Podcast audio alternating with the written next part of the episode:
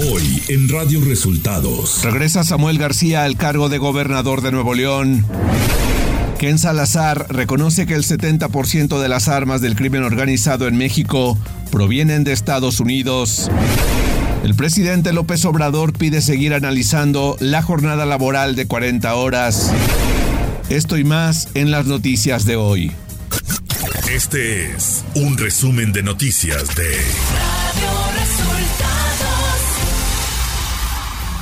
Bienvenidos al resumen de noticias de Radio Resultados.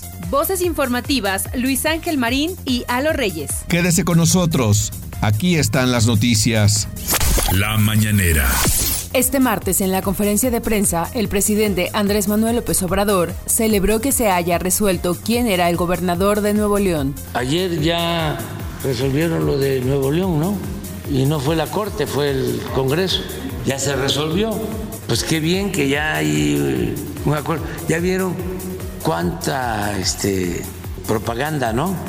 De inestabilidad y se va a ahuyentar la inversión en Nuevo León no pasó nada, ya se resolvió.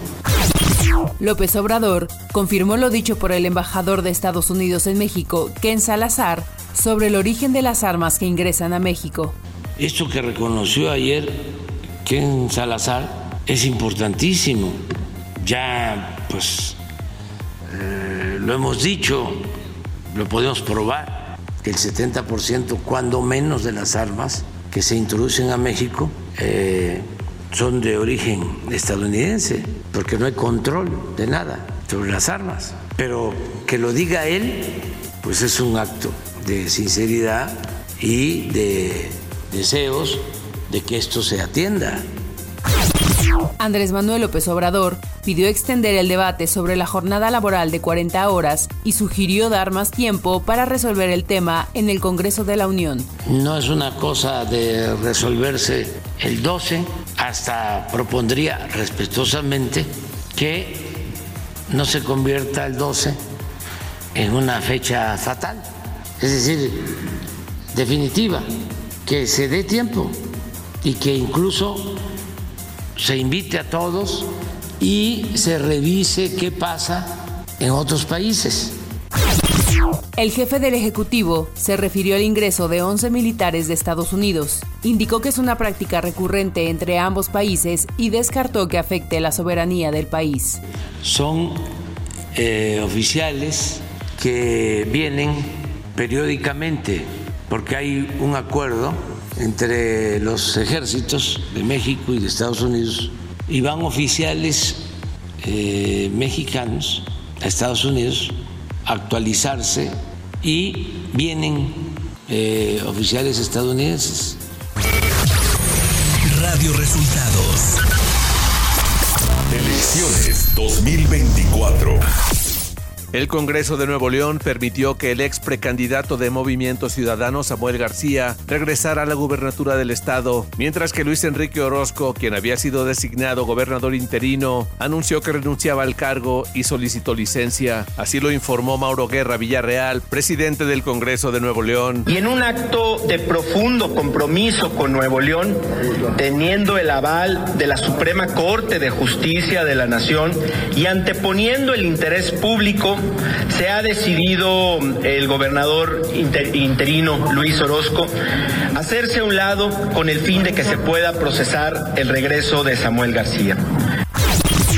Luego de que Samuel García Sepúlveda anunciara que abandonaba su precandidatura presidencial, los liderazgos de Movimiento Ciudadano sesionaron este lunes en el World Trade Center de la Ciudad de México para definir quién será su abanderado para las elecciones de 2024. La cúpula mesista decidió que será hasta el próximo 20 de enero, cuando el partido dé a conocer quién será su candidato presidencial. Por el momento, los nombres que suenan son Patricia Mercado, senadora y exaspirante presidencial en 2006, Juan Cepeda Hernández, senador y expresidente municipal de Nezahualcóyotl en 2012, Jorge Álvarez Maínez, diputado federal y ex coordinador de precampaña de Samuel García, así como Dante Delgado Ranauro, senador y dirigente nacional de Movimiento Ciudadano.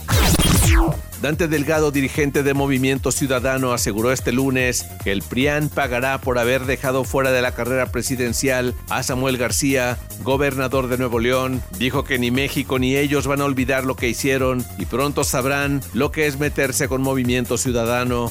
Pero desde aquí le digo al PRIAN que ni México ni nosotros vamos a olvidar lo que hicieron y que muy pronto van a saber lo que es meterse con movimiento ciudadano.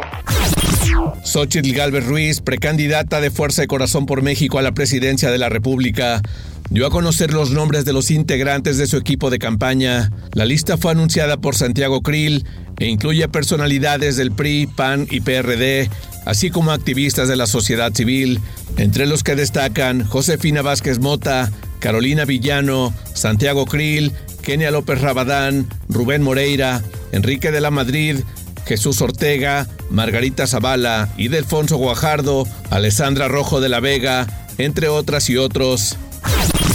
Este lunes, en agendas separadas, las precandidatas a la presidencia de México, Claudia Sheinbaum y Xochitl Galvez, se reunieron con el embajador de Estados Unidos en México, Ken Salazar. En sus redes sociales, la ex jefa de gobierno destacó que México y Estados Unidos son los principales socios comerciales y hay amistad entre ambos pueblos, cooperación para el desarrollo en un marco de respeto e igualdad entre naciones. Mientras que la ex senadora del PAN dio a conocer que hablaron sobre la defensa de los migrantes, el cuidado del medio ambiente, las energías limpias, así como de temas geopolíticos para la defensa de la libertad, la democracia y los derechos humanos. Por su parte, Ken Salazar, en sus redes sociales, afirmó que escuchar las distintas voces enriquece.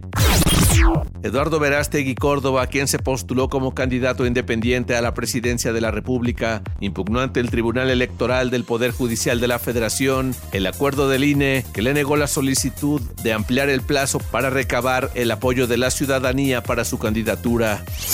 Nacional. Más del 70% de las armas que son utilizadas por el crimen organizado en México provienen de Estados Unidos. Esto lo reconoció el embajador estadounidense Ken Salazar durante la inauguración de la mesa redonda Retos y mejores prácticas en el combate al tráfico de armas entre México y los Estados Unidos, celebrada en Ciudad de México. El titular del Instituto Nacional de Migración, Francisco Garduño, ordenó este mes la suspensión de traslados y devoluciones de migrantes en situación irregular a partir del 1 de diciembre por falta de dinero en la dependencia, debido a que la Secretaría de Hacienda suspendió pagos en el mes de noviembre a causa de una serie de ajustes de fin de año. Juan Pablo Adame, senador suplente y ex colaborador de Ricardo Anaya, murió a los 38 años durante las primeras horas de hoy, martes 5 de diciembre, a causa del cáncer de estómago que padecía. Adame fue el coordinador regional de la campaña de Ricardo Anaya en 2018, cuando fue candidato presidencial de la coalición por México al frente. Ciudad de México. La tarde de este lunes 4 de diciembre se registró un incendio en la central de abasto ubicada en la alcaldía Iztapalapa, al oriente de la capital del país. No se reportaron heridos. A través de un comunicado, la central de abasto informó que el incendio se produjo a la altura del contenedor número 4 de la nave QR. De acuerdo con los reportes oficiales, fue una sobrecarga en la zona de medidores lo que provocó la situación. Información de los estados. El fiscal regional de la zona oriente, Alejandro Chávez Carmona, detenido el jueves pasado, enfrentará en libertad la acusación de la Fiscalía Especializada en Materia de Delincuencia Organizada de la Fiscalía General de la República por su supuesta responsabilidad en delitos contra la salud y violación a la Ley Federal de Armas de Fuego y Explosivos y operación con recursos de procedencia ilícita. La liberación del fiscal regional la madrugada del domingo fue confirmada esta mañana por el fiscal general del estado, Uriel Carmona Gándara. Después del ataque de un tiburón en playas de Cihuatlán, donde María Fernanda, bióloga de 26 años que perdió la vida, distintas autoridades se pronunciaron mediante redes sociales. El ayuntamiento municipal, un día después del lamentable suceso, posteó una imagen donde prohibía tanto a lugareños como a turistas ingresar al mar. El gobernador de Sinaloa, Rubén Rocha Moya, respondió a la controversia generada por sus declaraciones dirigidas a personas con discapacidad y miembros de la comunidad LGBTIQ y más durante la presentación de su segundo informe de labores. En una declaración a través de su cuenta oficial en la red social X, expresó su compromiso a lo largo de su carrera académica y política en defensa de la diversidad y los derechos de las minorías. A espaldas de las instalaciones de la Universidad de Guanajuato, Campus Celaya Salvatierra, se encontraron al interior de un vehículo los cuerpos sin vida de cinco jóvenes estudiantes de medicina en la Universidad Latina de México. Entre los jóvenes asesinados se encuentran dos hijos y un sobrino de la ex regidora y exdirectora del DIF municipal de Celaya, la panista Fabiola Mateos Chaboya. Economía. El INEGI dio a conocer que la inversión fija bruta destinada a la construcción y maquinaria y equipo anotó en septiembre una caída de 1.5% mensual, que significó ser la más pronunciada en 15 meses, es decir, desde junio del año pasado.